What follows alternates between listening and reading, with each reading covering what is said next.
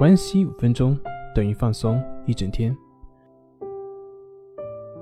今天要分享的作品是：你是谁？阻碍一个人幸福最致命的原因是什么？在说这篇文章之前，我首先需要声明一下，就是这篇文章比较烧脑，它的逻辑是比较抽象的。如果你听不懂，或者是感觉到不适应，那么你可以忽略或者是跳过。在之前《禅宗指月录》里面有一个帮助别人开悟的方法，叫做参话头。参话头里面有一个问题，就是你是谁？那么你是谁呢？我也来这里问问大家，你是谁呢？你可能会说：“哦，我的名字是什么？我是做什么工作的？我曾经做过些什么事情？等等等等。”我想，大部分人都会去这样去介绍自己。但是，这些真的就是你吗？我们要知道，相同的名字千千万万，同样的职业万万千千，做过那样的事情的人也不可计数。所以，同样呢。反过来，你也可以叫任何其他的名字，你也可以换任何其他的工作，你也可以做任何其他的事情。所以，这些只是你外在的标签，这并不是你，不是那个本质的你。那如果刨除这些标签，我们又是谁呢？那你可能会说。没有那些外在的标签的话，那我就是我呀，我的身体呀，活生生的存在的身体就是我呀。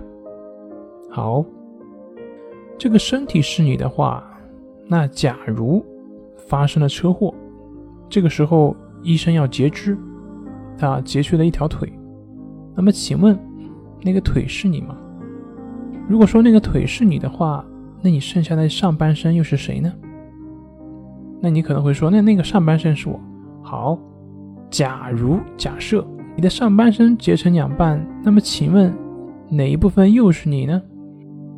那么如果你还要再说是哪一部分的话，就是我还可以用同样的逻辑再把它拆分一下，最后你会发现根本就没有办法根据你的身体能够确定你自己。那排除身体，你又是谁呢？那你有可能会说，那我从小到大经历过这些事情，我的这些经验。经历过的这种经验体验，比如说我从几几年出生一直到现在啊，这些经验、这些经历都可以说是我呀。我们知道，从医学上，人的身体所有的细胞每七年会全部更换一次，那么由此就可以说明，现在的你的那个身体并不是过去的那个你，而你的那些经历也早就已经成为过去。换一句话说。如果有一天你失忆了，那那个失忆的你还是你吗？所以，这个世界上的你也并不是那个真正的你。你既不是你的身份，也不是你的那个身体，更不是你的经历。那么，什么是你呢？这个在禅宗里面叫做“疑”。当然，说到这里。我们就先把这个问题放下，你并不需要去思考这个哲学问题。我们可以从这上面看到啊，其实我们本能的所认为的那个我，都只是我们的认同而已。我们认同自己是一个叫什么名字，是个做什么工作，做过什么事，有什么经历，身体是怎么样的这样一个人。正是这种认同，它给了我们归属感。同样，这种认同。它也给了我们痛苦。当我们认为那个真实的我是怎么样的时候，我们的很多痛苦烦恼就这么过来了。比如说，我认为我应该是完美的，所以你一旦发现现实生活中的自己并不那么完美的时候，你就会焦虑了，就会担心了。有些人就会去弥补或者去整形等等等等，或者你在生活中会时刻去注意自己的形象，时刻把自己紧绷着。把自己束缚着，生怕让别人看到自己不那么美丽的一面。比如说，我认同躺下就应该能睡着，所以一旦发现自己睡不着，那么你就可能会焦虑就会担心了，那么失眠的问题就会由此而产生。再比如说，如果我认同我是一个父亲的身份，那孩子就应该听话。你认同这个观念的时候，如果孩子不听话，那你就会变得很生气。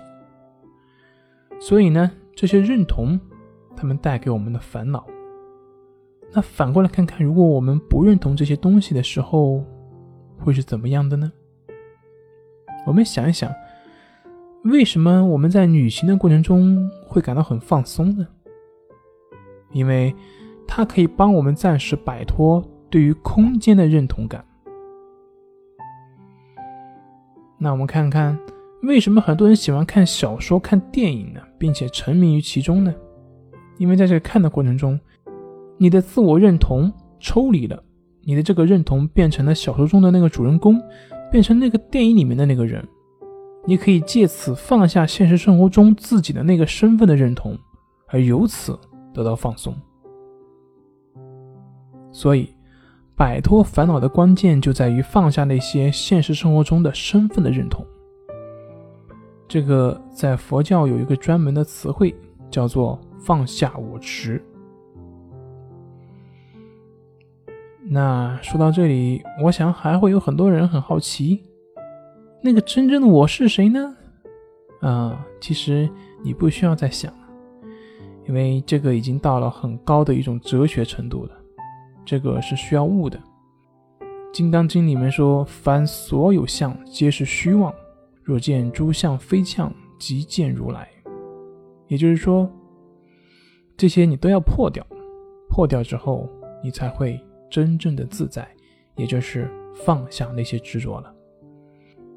当然，这里也并不是让你去悟，我所要跟你讲的就是，在生活的过程中，你放下的越多。你自然也就能获得越多的自在，这个过程就是如人饮水，冷暖自知。好了，今天就分享到这里，咱们下回再见。